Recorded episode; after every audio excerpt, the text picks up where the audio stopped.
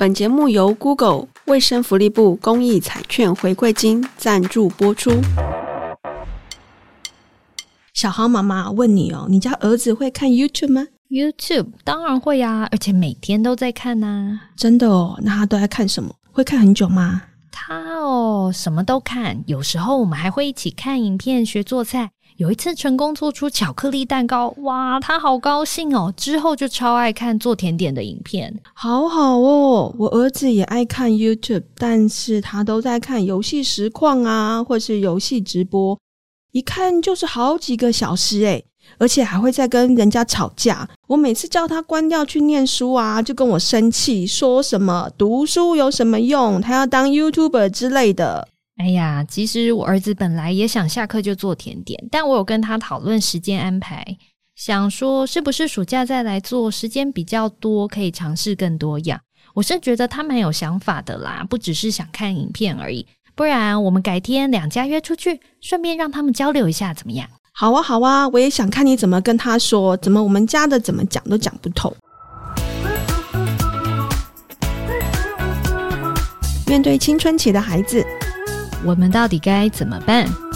欢迎收听《青春怎么办》。嗨，大家好，我是石英。Hello，我是于婷。不知道你的孩子有没有面临到这个网络使用的环境不安全的问题？对许多青少年来说，拍影片上传到社群平台已经是非常日常的事。现在除了人手一机之外，疫情期间，很多家庭家里也添购了电脑啊、平板啊，甚至游戏机。由于网络在我们生活中占了很大的比例，资安也就成为了不容忽视的问题。像美国在今年四月就发起了四国网络挑战，邀请印度、澳洲、日本政府、企业、非营利组织以及学校共同参与。发起这项网络挑战主要原因，就是因为网络诈骗、骇客攻击、网络犯罪日渐猖獗。除了政府要重视网络和资安，小至每一个家庭，每一个人都应该要做一点事来改变这个现况，包含检视上网的工具、辨识网络风险等等。今天我们高兴邀请到 Google 台湾政府事务暨公共政策协理 Laura 高伟君，和我们谈谈现在常见的网络安全议题。大家好，我是 Laura，很高兴可以跟 Laura 一起来聊一聊网络这件事情哦。因为啊，我们来想说，台湾使用 Google 的人数其实还蛮多的。到底在上网的时候，我们会面临怎样的事情？以及说，面对这样子的新科技呀，我们要怎么来看待？请 Google 来聊聊，其实还蛮适合的。很谢谢大家爱用 Google 的产品，Google 产品其实真的非常的多。从 Google 搜寻，大家最常见的，然后 Gmail 啦，或者是大家很常用的 Google 的云端，到 YouTube 就是比较娱乐性，Google Play。所以在这么多元的工具的使用上，我们也知道说，身为一个数位平台，真的是也有很重要的数位责任。Google 在这些年来一直都有在推广一个数位公民的概念。它的概念就像是说，在现实的社会中有法律，大家知道说，诶，我们要遵守法律。在学校里面也有学校的校规或班规，我们要遵守。但是在网络的世界，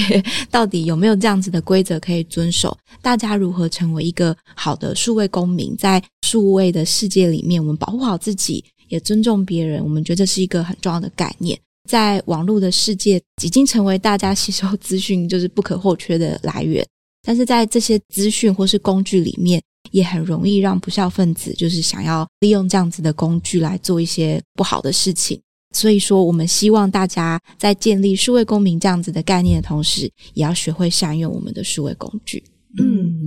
公民概念其实很好的一件事情是说啊，我了解说我在这个数位环境当中，我有哪样的权利义务跟呃该做的事情，我其实都有我个人的身份在里面。身份里面我有哪些权利是不容侵犯的？决定权跟自主权其实掌握在自己手中的，这个还蛮好的切入点。嗯，我想很多青少年可能都会觉得，哎呦，反正我也不是什么国家重要的人士。我在上面如果有发生什么事情，也不会泄露什么国家机密。可是回到刚刚前面讲的，我们从小个人到家庭，如果你可以保护好你的个资，其实就是保护了整个国家，已经很了不起了。Laura 这边是不是也可以跟我们分享一下？其实 Google 针对账户有一些功能，可以让大家建置自己安全的网络使用环境。没错，大家在建立一个账号或是要进入一个平台使用的时候，平台它一定会有使用的规则，这个使用规则里面一定也包含了隐私权的规则。不知道大家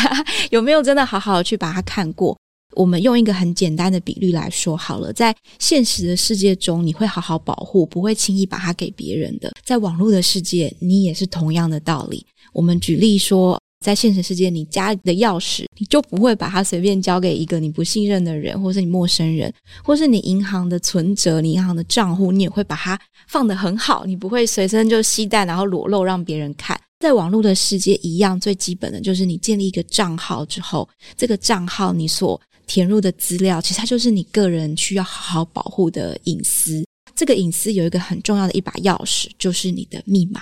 所以我相信，这是大家建立一个账号，或是你要进入一个平台，可能最基本就是需要拥有的资讯，必须要好好保护这一把可以打开你个人隐私、你个人资料的钥匙。这个密码呢，其实我们一直在宣导说，大家要尽量去建立一个高强度的密码，尽量去多使用我们数位平台，常常会给大家双重验证这样子的功能，去让你的这个密码，就是这把钥匙，它的强度变得很高。讲到高强度的密码，在这边就是想要再跟大家分享一下。或许很多人都会没有想那么多，觉得哎，密码好记就好了。所以很多人密码会是一二三四五六七八九，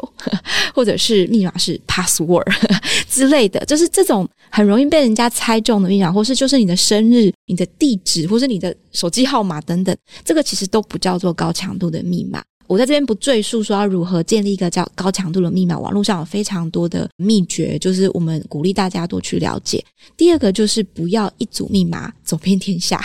现在大家到很多网站都会被要求说你要先登录啦，或建立一个账号。很多人可能觉得啊，我密码记不起来，我就一组密码从头用到尾，这个也就不叫做一个高强度的密码，就会很容易被破解。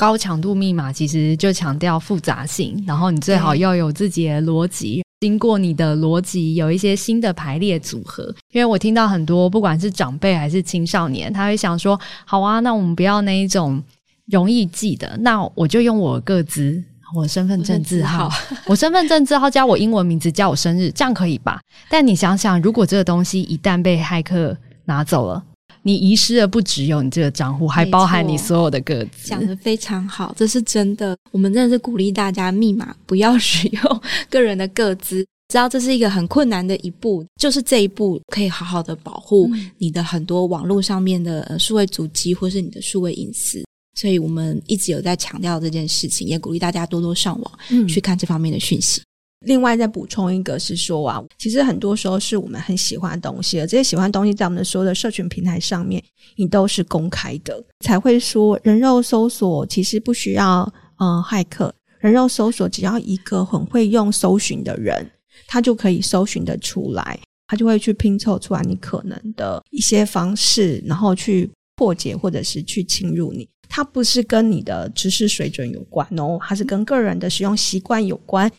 除了保护我们自己的各自密码之外，这个是我们在使用网络环境第一步最重要的事情。第二步开始，我们要善用这个工具，其实我们会在这个平台上得到很多新资讯。我想建立一个安全的网络环境，也包含你如何辨识这些在网络上搜寻到的资讯。所以，Laura 这边不知道有没有什么撇步可以跟大家分享？我们到底应该用什么方法来去辨识网络上资讯的真伪也好，或者是说它的正确度也好？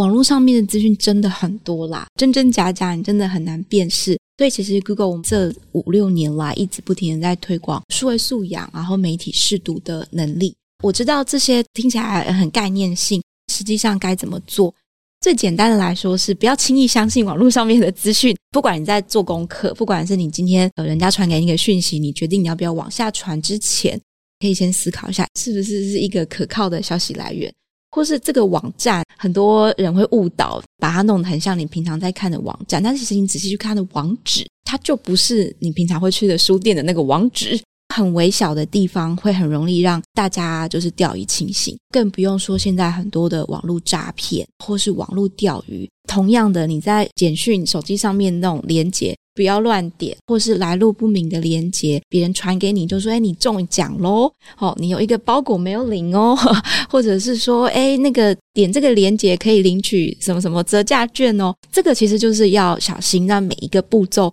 都有可能会让你遗失你的隐私、你的账号。更严重的是，你可能是在散发一个不实的讯息。这边真的是没有一套标准或是一个完美的解方可以让大家一次用，所以我们鼓励大家，就是其实坊间有蛮多媒体素养的课程或者事实查核的技巧，大家可以上网看看，比如说像台湾事实查核中心，或者像 MyGoPen 这种，他们都会在网络上面针对一些网络的文章，已经告诉你这是诈骗，或是这个是。经查证，它可能是错误的讯息等等，要善用这种工具，在你做决定、你要采取行动之前，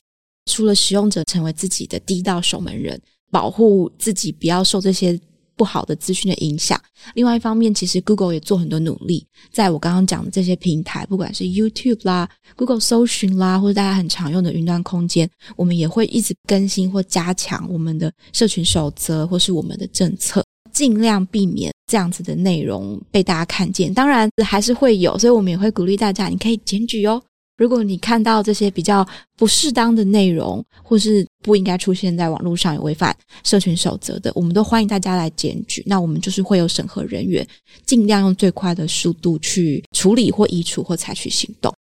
刚刚 Laura 谈到那种好康分享啊，其实是很容易让别人踩入陷阱的。因为如果你在讲一个严肃的社会议题啊，可能我不在乎，就是略过它，它到底是不是真伪这件事情对我来讲好像没有很重要。可是如果是好康，跟我有关的好康，我可能都会很想要点点看。现在有很多的福利呀、啊，或者是发的一些津贴呀、啊，就我们就很容易立刻就有那种第二个版本的，对，就是假的网站、假的网站或者是资讯啊，然后说你可以去哪里领啊。所以我觉得大家对于这种很好康的东西，应该更审慎的去检视这些平台本身到底是不是来自合法的、官方的或者是正确的网站。我们自己协会有 Web 五十七检举热线嘛，其实也很常收到民众检举，在网络上面看到的，尤其是色情资讯，其实是大家最在意的。如果透过平台检举，Google 可能会做哪些的做法？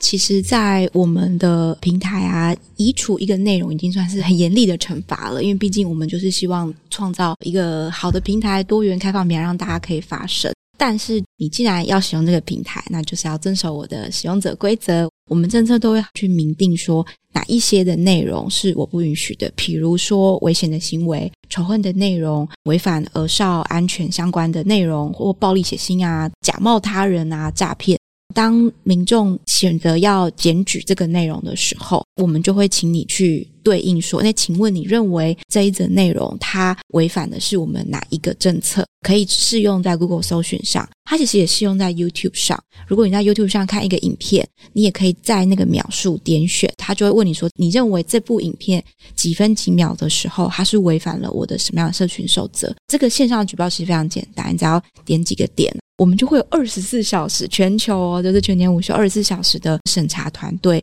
会去接单，接单的速度就是看量多不多啦。那他们就会去评估说，诶，是不是就像你说的，它违反了儿少不宜的内容等等。另外一种更严厉的行动呢，叫做依据法律的原因去移除它。如果这个内容它真的已经违反了当地的法律了。在政府机关的举报啦，或是民众依照法律的原因写的清楚一点，就是说这是违反了台湾的哪一个法律，审查团队也会跟法务团队这边会商，决定说是不是要对这样子的内容采取行动。所以也是想让大家知道说，其实我们有这样的规则，举报会是有用的，不见得说你每一次举报我们都会移除，但是它其实也在帮助我们训练内部的审查人员，训练我们的机器学习，未来这样子的内容或许在你看到之前，它可能就已经被我们抓到了。所以这个真的是一个互相的过程。其实大家也不用太担心，说我检举了会不会被别人知道是我举报的？不会啦，不会，不会，因为他应该是匿名的。没错，没错。所以我觉得鼓励大家，就是当你看到的时候，请你顺手举报，嗯，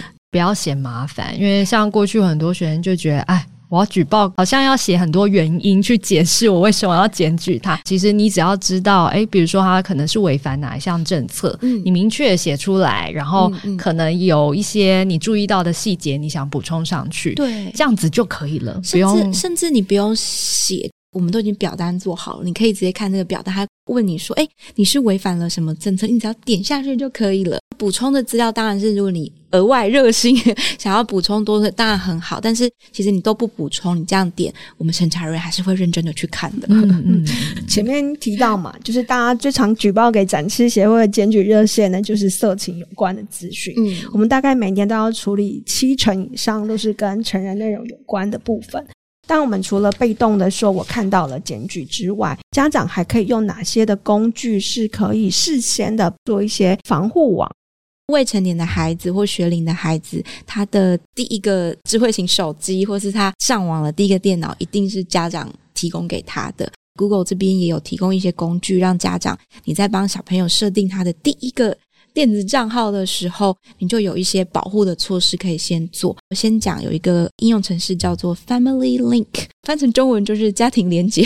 它其实是在 Android 还有 iOS 的系统都可以安装的应用程式。你安装好之后呢，可以在 Family Link 下面帮你的孩子十三岁啦，未满十八岁建立一个 Google 的账号，就可以先去帮他做一些设定。比如说，我希望他。避免去看到这些成人的内容，就先筛选掉；或者是我希望他的应用程式的下载一样在儿少合宜的范围内，或者是你也可以去看他每天上网的时间。家长，你可以先做好一些保护措施，再把这样的账号或者是装置等等交给你的孩子。也跟大家补充一个资料，就是 YouTube 每一分钟，全球总共有五百个小时的内容在上传。意思是每一个人，你要看完一天 YouTube 上传的内容，你要从一岁看到八十几岁。对，所以这样的内容是非常的多的。当然，我们有好有坏啦，让很多创作者可以在这边很大的发挥空间。那另外一方面，家长当然就会担心说啊，YouTube 上面内容这么杂，万一我的小孩看到不该看的。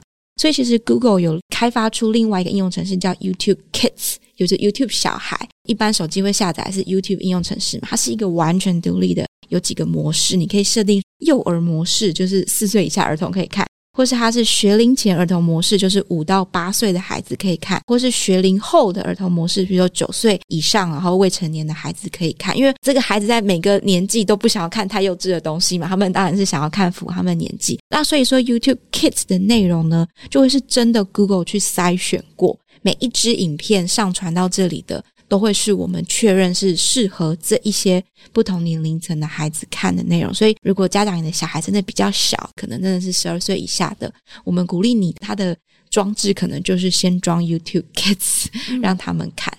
话有观察到是说啊，这些的工具运用其实都是越来越友善了，像是前面这些工具比较否学龄前的孩子，如果是青少年，青少年可能就会说哦，手机是我的了。在上面要做什么东西，那得要经过我的同意。现行 Google 在针对于这些服务上面，还有哪些的工具是可以提供给大家的？嗯，举例像 YouTube，毕竟是一个自由让创作者都可以上传内容的平台，量这么多。内容上传之后，我们一定也是会有机器的学习去侦测有没有我们刚刚讲这些很不适当的内容，在大家看到前尽量把它移除或减少被看到的机会。同时呢，其实家长也可以 在青少年的手机的那个 YouTube 上，或是家里的电脑的 YouTube 上面去设定年龄的限制。比如说，哦，我这台电脑就是会有未满十八岁的孩子会用，你的 YouTube 上面的，你就可以设定说他的搜寻是呃不会出现。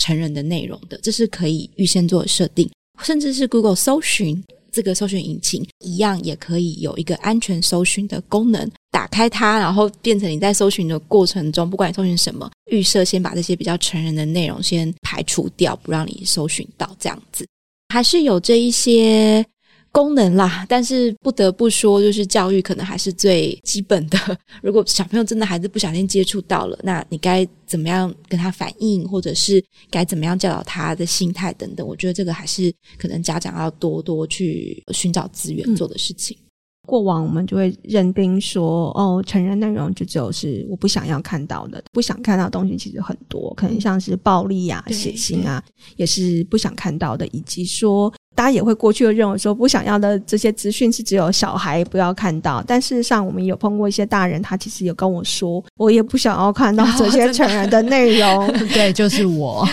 对，我们要的就是一个安全、安全舒服、对舒服的环境。所以其实。Google 确实也有不少功能是否全年龄都可以使用，嗯、像最近有优化了所谓安全搜寻的功能。嗯、没错，刚刚有讲到 Google 搜寻的安全搜寻功能，你可以打开它，让这台电脑或是这个账号或这个装置，它搜寻的时候就自动先排除掉这些成人啊或是比较不适的内容。我们最近有一个功能的更新，就是说预设。它都是打开的，但是并不是说打开就把它过滤掉，而是说当你搜寻的关键字它会出现这些不雅成人的内容的时候，我们先帮你打马赛克。任何人，你的那个 Google 搜寻的预设就会是马赛克，所以让大家知道说我们也是很努力的在进步我们的产品的功能，尽量去保护大家在第一时间不要去看到这个不适合的内容。初步的过滤这件事情，我觉得至少已经有。减少了很多人直接的接触。你觉得你能够去处理这些所有的资讯的人，你当然可以自己手动的去调整全开放的状态，或者是说你自己可以自主性的去决定你要看哪几张影像。当然，如果说像我自己不想要看到这些资讯的时候，我也可以自己手动的去把它调成最严格的状态。我知道，除了这个隐蔽之外，其实大家也很在意我的个人资讯跟隐私嘛。那有的时候，这些资讯的揭露可能不是我们自己揭露，有可能来自于其他的人或其他的管道。对。Google 好像也有新的优化，是针对于说，如果我要去处理个人资讯或者是一些我的隐私，不管是影像或者是讯息，嗯，被公开在搜寻可以被搜寻到的时候，我的申诉上面好像有一些新的优化呢。对，没错，比较针对你个人可能有裸露的图片出现在网络上。那像刚刚石英说的，可能不见得是你个人故意散播，可能是别人没有经过你的同意。我们现在有一个使用者会比较好使用，然后呃界面比较简单的一个表单，只要是你 发现说，哎，你未经你同意的这些个人的裸露的照片，哎，出现在 Google 搜寻或 Google 图片上了，赶快填这个表单来检举。说到这边，还是回到刚刚一开始有跟大家讲的，数位公民在网络的世界遨游的时候呢，大家真的要注意，你的每一个足迹，它真的就是会留下记录的。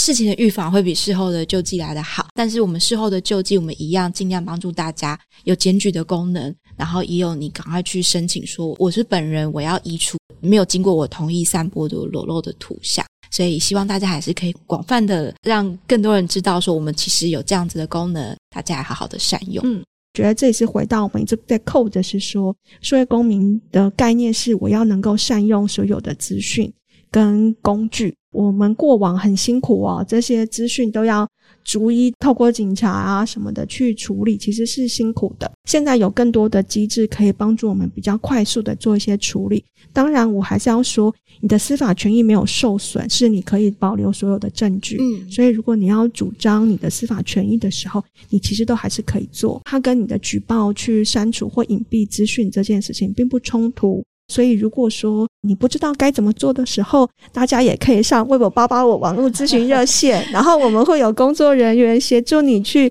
讨论说，那怎样的做法可以比较好？不管是个资被散布到平台上面啊，或者是说你的影像被公开在上面的时候，如果你真的不知道该怎么去举报的时候，你就可以透过展翅协会，那我们也可以协助你导引你一起来进行这些工作。对，那除了展翅协会这边可以检举，好，或者是你遇到问题可以咨询，其实回到我们 Google 平台端，在工具方面的一些功能，其实有很多都是为了要建立所谓安全的网络使用环境。嗯，所以作为一个平台的角色，我想 Google 是蛮努力的，不断在优化相关的功能。最后，Laura 有没有什么一些小提醒，嗯，或是想要分享的？从一个 Google 平台端的角度，或是从一个即将成为妈妈的角度，可以跟我们分享一下，在儿少呃使用网络的环境底下，我们到底怎么样才可以维持这样安全健康的环境？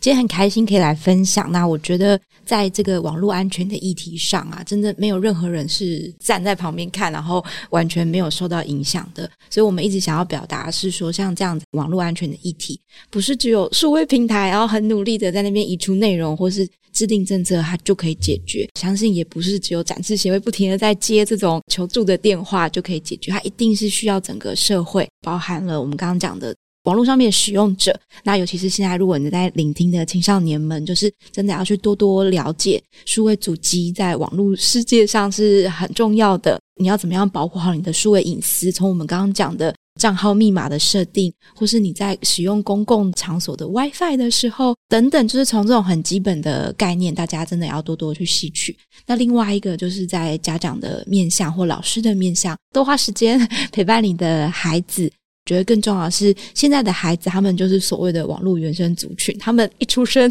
就有网络了。对很多家长或是老师来说，其实我们都跟小孩子一样，一起在探索跟学习这些数位的工具。Google 也跟很多的社会公民的伙伴们合作，是像展翅协会，真的有开了蛮多的课。我们真的是鼓励老师们，或是呃，如果有给家长的课程，大家多多来报名。你越了解，你就越不会担心说不知道怎么跟你的小孩沟通，或是不知道怎么样好好的保护你的小孩。另外一方面，数位平台也不是说我们觉得啊，就是做教育而已，其他什么都不做。我们一样会持续的在我们政策上面做检视，不管是各个国家的法律，或是跟着现在社会时事的现象。你看，现在有 AI 这种科技，那可能很多人就会担心声位影音的使用会不会在网络上来造成一些影响。所以，其实身为数位平台，我们也都有在研究这样子的趋势，不管是从政策面去更新它，或者从执行面，就是那种审核人员的教育。等等，好，或者是机器的学习，我们也都很努力的在呃做优化，